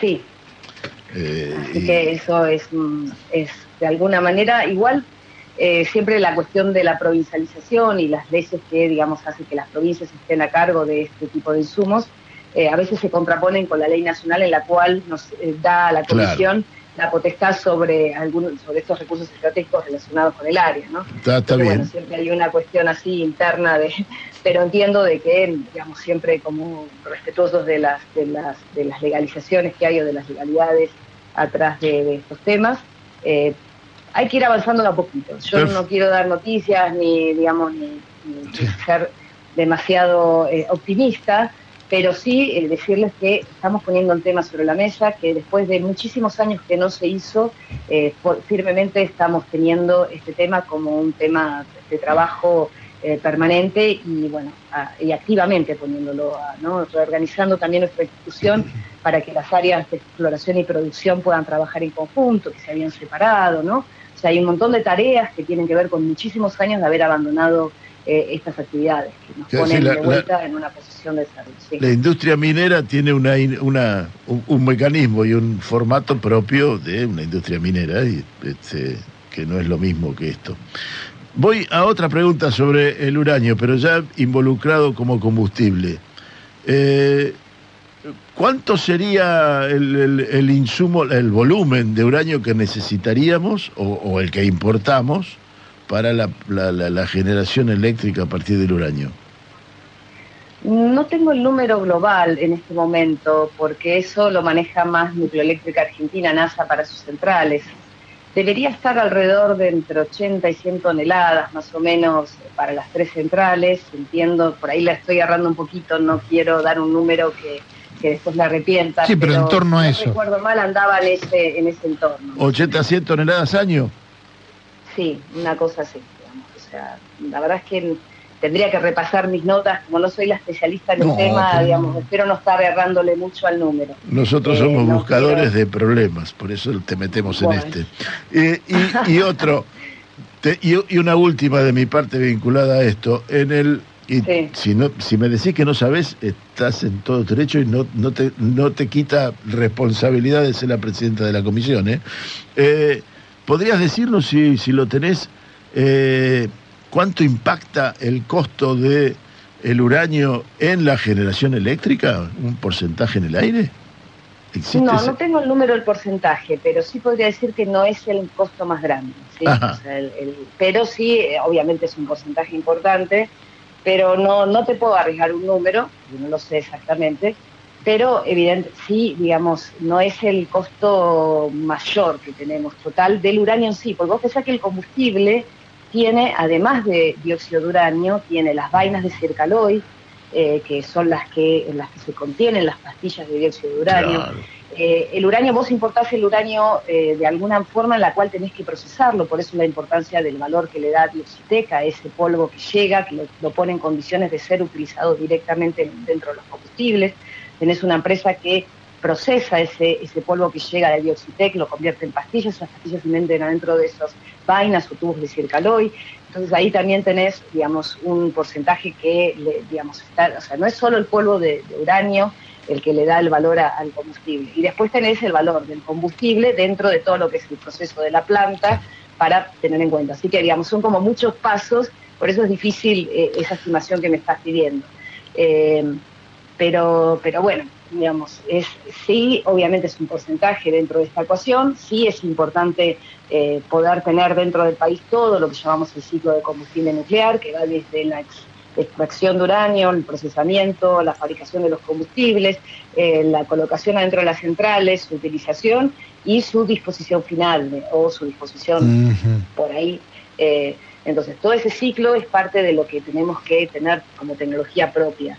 Sí, independientemente, independientemente del número concreto, lo cierto es que va de suyo que nos sale más barato producirlo acá que importarlo, eso es obvio. Eso seguro, eso es obvio, porque bueno, de por sí, digamos, o sea, uno puede llegar a, tener la competencia y sobre todo en un mundo en el cual se vio claramente con la guerra de Ucrania de que nadie tiene garantizados los insumos en todo lo que tiene que ver con la parte energética, ¿no? Y puso realmente al mundo en, el vilo cuando ciertos lugares, así Kazajistán, o sea, algunos de los países que son productores de, dice, bueno, cierro mis fronteras, no exporto más, o lo que sea, quedamos, quedamos en, posiciones bastante complejas, ¿no?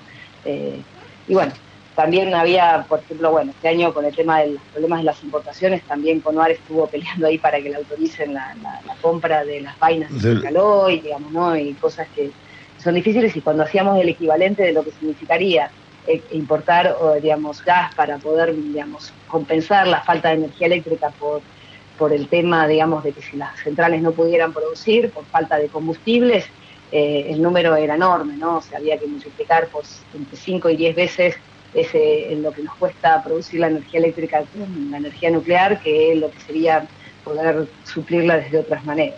Claro. Bueno, Adriana, este, te agradecemos eh, enormemente todo, esta, todo este rato y toda esta explicación. Eh, nos reiteramos a tu disposición, a disposición de toda la comisión. Y en tu nombre, eh, un abrazo muy grande a todos los anónimos y anónimas que te acompañan. No, muchísimas gracias, un placer. Muy bien, muchas gracias. Era Adriana Serkis, presidenta de la Comisión Nacional de Energía Atómica. Eh, ustedes ven que seguimos hablando de producción, seguimos hablando de trabajo, seguimos hablando de soberanía. Y esto tiene absolutamente relación con eso.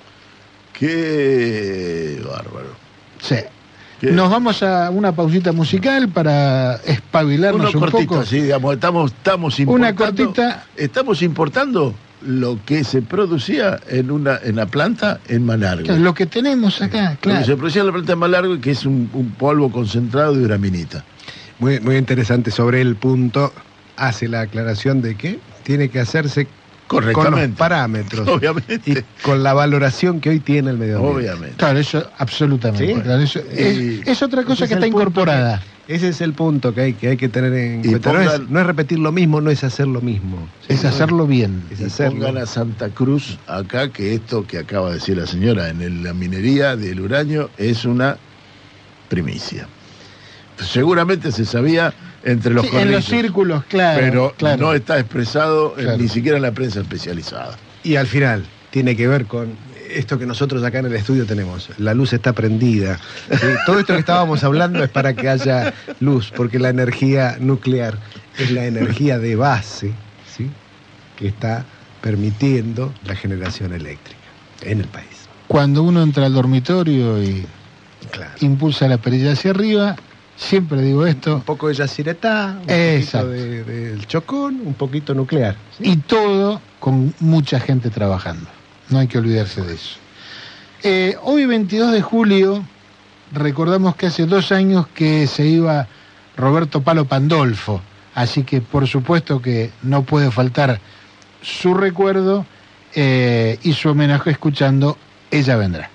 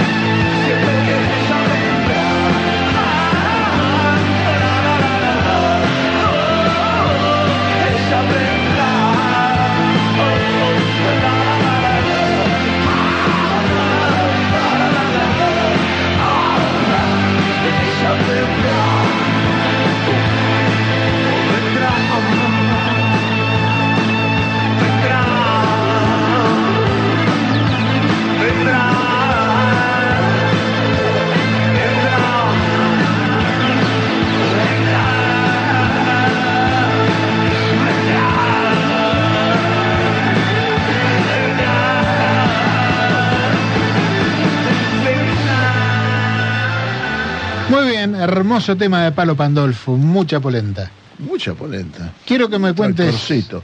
Hubo una cosa muy interesante que todavía no, no, en realidad es, es el disparo, ¿no? El disparo inicial, que en algún momento tendremos la, la- la- la vuelta de eso. Y es un acuerdo, un convenio que se firmó aquí en el, en el Consorcio de Gestión del Puerto con el Ministerio de Ciencia y Técnica, de Ciencia y Tecnología, así se llama el ministerio, y no sé qué más largo, pero bueno, ahí estuvo Daniel Filmus y Federico Subiele firmaron el convenio para desarrollar un faro Pampa Azul en el puerto. El faro Pampa Azul, ¿qué, ¿Qué es, es el eso? faro Pampa ¿Qué Azul? es eso? Vamos a hacer algo más amplio. Pampa Azul es un proyecto eh, donde Pampa Azul está pensando en el océano, presentándolo como una pampa. Y el océano Atlántico, todo nuestro, desde la Sandy, la Georgia hasta la Antártida, pero también el mar argentino que tenemos frente a nosotros. Ese proyecto es un, es un mega proyecto en el que están involucrados un montón de, de organismos nacionales, en el que está IPF, la exploración offshore está dentro de Pampa Azul, pero los viajes de investigación del, del IADO, por ejemplo, también están en el proyecto. Eh, y el faro Pampa Azul se ha hecho algo y está existente en Mar del Plata, en el puerto de Mar del Plata, con lo que pasa en Mar del Plata hay un organismo más importante de estudio de, de- de- de marinos, biología, geología, física marina, este, que la que tenemos acá, que es un lugar de prom- promoción, no sería la palabra, no es la palabra promoción, de educación y de dar a conocer lo que significa eh, el proyecto, el mar y la- es exactamente, un, un- un dar a conocer, un lugar público, al estilo de una especie de museo, no de cosas viejas, sino contemporáneo e interactivo. El formato que va a tener no lo sabemos exactamente, pero este convenio es muy, muy interesante. El puerto tiene algunos galpones ociosos en el que esto bien podría funcionar y en el que haría las veces de centro educativo, eh, de divulgación científica y, de conocimiento y de eh, incorporación de la ciudad al puerto, al mar, de interacción de la ciudad con el mar, con el puerto. De que Bahía Blanca deje de mirar para, para el continente y empiece a mirar para el mar, todo eso. Eh, y me- me gusta mucho por aquello de la divulgación científica eh, de, un área en el que está jugándose profundamente la soberanía, que fue lo que fue el eje de todo nuestro programa de hoy, cuando empezamos con Malvinas y terminamos con la minería del uranio. ¿no? Y, y de paso, reivin- reivindicar, no sé si está bien dicho, pero revalorizar el desarrollo tecnológico en aquellas personas que piensan legítimamente en que el medio ambiente es contradictorio con el desarrollo tecnológico. Bueno, por ahí esta, También, claro, claro. esta iniciativa puede servir para que esas personas que en definitiva deben buscar el bien común como todos nosotros, eh, bueno, empiecen a mirar el desarrollo tecnológico con otro, con otros ojos más amigables a- hacia el medio ambiente. Sí, eh, sobre lo que vos planteabas, Daniel, eh, esto de, de- de acercarse al mar, de mirar al mar, todo aquel que llega a Bahía Blanca imagina que llega a un lugar de mar, Sí, de playa. ¿sí? sí, de playa. Llega en su cabeza le dicen Bahía Blanca, Bahía Blanca. El puerto. Bahía Blanca Bahía. es mar. Sin embargo, eh, eh, sí existe el puerto, pero estaba, estaba vedado. El, el- el haber abierto el puerto, el haber eh, acercado el puerto y el mar a la población de Bahía Blanca, creo que es uno de los grandes eh, logros de los últimos años. Estoy totalmente de acuerdo. ¿sí? Porque, porque empieza a ser familiar, ¿sí? Empieza a ser, aunque sea un pedacito, aunque sea un acceso cercano. Pero bueno, a aquel que viene a Bahía Blanca le podemos mostrar el mar. Exacto. Sí, por lo menos lo podés llevar a comer un lango- Podés. unos langostinos, no sé. Está- y, Señores, y ese no- acercamiento ocurrió en con la pandemia. Tenés dos años de aislamiento Claro. y aún así Claro. eso Claro, ocurrió. Nos vamos, nos quedamos sin tiempo, nos despedimos de todos nuestros amigos oyentes, le decimos hasta el sábado y le decimos también muchas gracias a Ariel Laer, que ha estado a cargo de la operación del programa, y nos vamos recorriendo el- eh, recordando y celebrando el nacimiento de un prócer, de un prócer musical, que es el queridísimo e interminable Lito Nevia. Y quien quiera oír, que oiga. Chau. Chao, nos vemos.